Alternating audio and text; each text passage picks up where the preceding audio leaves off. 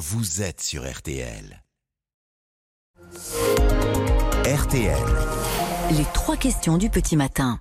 C'est le manga le plus vendu de l'histoire. Un demi-milliard de tomes écoulés à travers le monde. Le volume 103 de One Piece sort aujourd'hui et c'est un événement pour les fans. Bonjour Benoît. Bonjour. Vous êtes responsable éditorial chez Glénat. Merci d'être avec nous ce matin sur RTL. D'abord pour ceux qui ne connaîtraient pas One Piece et ils sont euh, apparemment de moins en moins nombreux. Euh, qu'est-ce que ça raconte et qu'est-ce que ce manga a de si extraordinaire? Alors One Piece, ça raconte l'histoire de Luffy qui veut devenir le roi des pirates hein, et pour ça il décide d'embarquer sur la mer. Sauf qu'avant d'embarquer sur la mer, il mange un fruit du démon qui le rend élastique. Donc on pourrait se dire euh, c'est génial, un homme élastique qui va pouvoir, pouvoir faire plein de choses. Mais la particularité c'est qu'à partir du moment où vous mangez des fruits du démon, lorsque vous êtes au contact avec l'eau de mer, vous perdez tous vos pouvoirs et surtout si vous tombez à l'eau, vous coulez. Donc vous imaginez bien qu'un pirate qui décide de se lancer à bord de son navire pour chercher le One Piece, le trésor qui fera de lui le roi des pirates, mais qui coule dès qu'il est au contact de l'eau de mer, c'est pas forcément gagné d'avance. Hmm. Et, et en quoi c'est une aventure extraordinaire? Alors c'est une aventure extraordinaire parce que déjà ça fait plus de 20 ans qu'elle euh, qu'elle est publiée. Elle est sortie en 1997 au Japon et en 2000 en France. Et euh, c'est une histoire qui est extrêmement fédératrice parce qu'on a un héros qui est extrêmement positif. Il adore manger, il dit ce qu'il pense et euh, il pense ce qu'il dit. La preuve, l'auteur ne lui met jamais de bulle de pensée.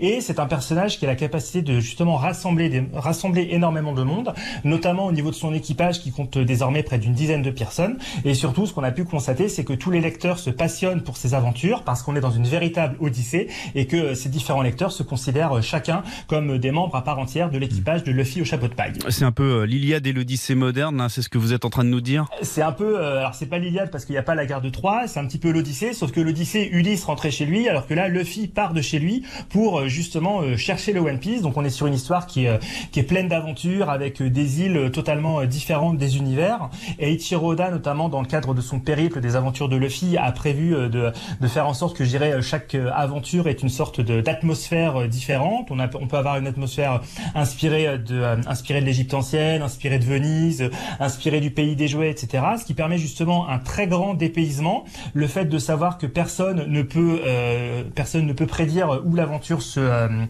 se, produira et se développera. Genre, je reprends un exemple tout simple. Le moyen de communication dans l'univers de One Piece, ce sont des escargots que vous décrochez et avec lesquels vous parlez.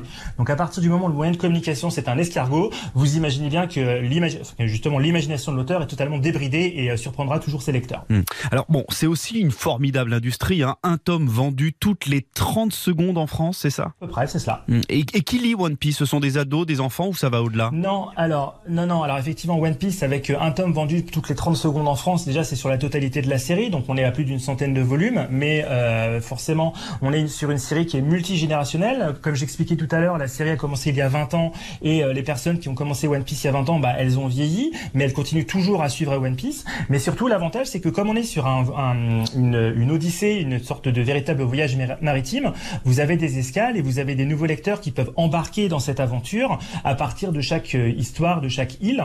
Euh, D'ailleurs, on a des coffrets justement euh, par, par arc narratif, ce qui permet justement à la totalité des lecteurs, bah, soit de commencer dès le début les aventures de Luffy, soit simplement d'embarquer avec lui. Et l'auteur fait en sorte de toute façon qu'aucun de ses lecteurs ne soit perdu en faisant régulièrement des rappels et des présentations de qui sont les intervenants et quels sont les enjeux. Mmh.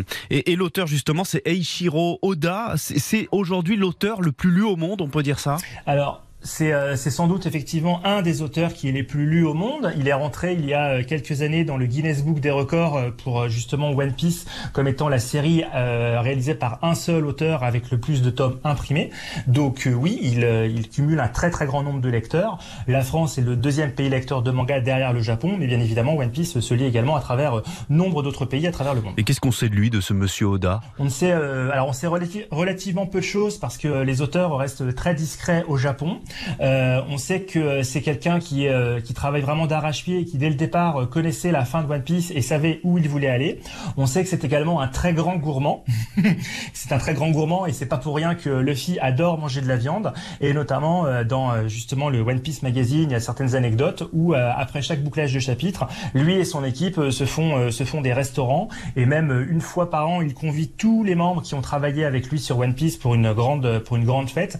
Donc c'est quelqu'un qui a à la fois le sens sens, je dirais, le sens du partage, le sens de l'amitié et le sens justement de, de raconter des histoires. Merci beaucoup Benoît Huot, responsable éditorial chez Glénat. Merci d'avoir été avec nous ce matin sur RTL à l'occasion de la sortie du volume 103 de ce manga One Piece aujourd'hui. Merci beaucoup, bonne journée. Merci, bonne journée.